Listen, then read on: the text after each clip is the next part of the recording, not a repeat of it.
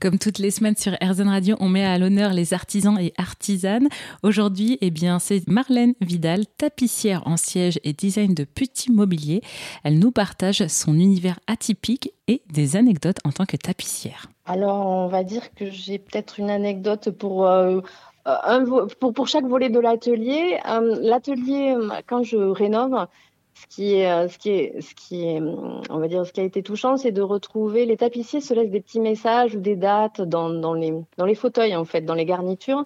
Mmh. Donc c'est vrai que j'ai retrouvé euh, le, un fauteuil de voilà avec euh, un, un, un, collègue qui avait laissé sa dédicace de 1876 et qui souhaitait bon courage au prochain tapissier.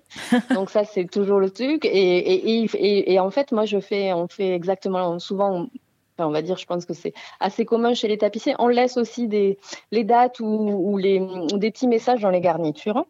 Mmh. Donc ça, on va dire que c'est le petit côté, euh, voilà, euh, euh, le petit côté anecdote chez le tapissier traditionnel, enfin, chez le, le tapissier d'ameublement.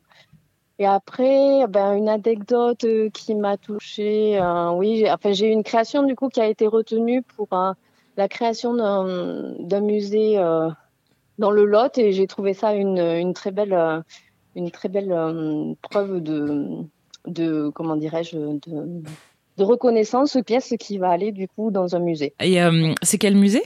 Alors il est, il est en création, donc je ne connais pas son nom. Donc là, c'est, c'est quelqu'un qui fait des acquisitions de pièces en fait pour pouvoir euh, ouvrir euh, ouvrir son musée dont je ne connais pas encore le nom puisqu'il devrait y ouvrir courant, je pense, 2025. Bon, bah en tout cas, c'est des, des, projets pour l'avenir euh, qui s'annoncent plutôt bien. Merci beaucoup, Marlène Vidal. Merci, Jessica. Je rappelle que vous êtes tapissière en siège et designer de petits mobiliers. Évidemment, si vous souhaitez découvrir eh bien, ses œuvres, ce qu'elle fait, c'est sur marlenevidal.fr et nous, on mettra toutes les informations sur erzen.fr.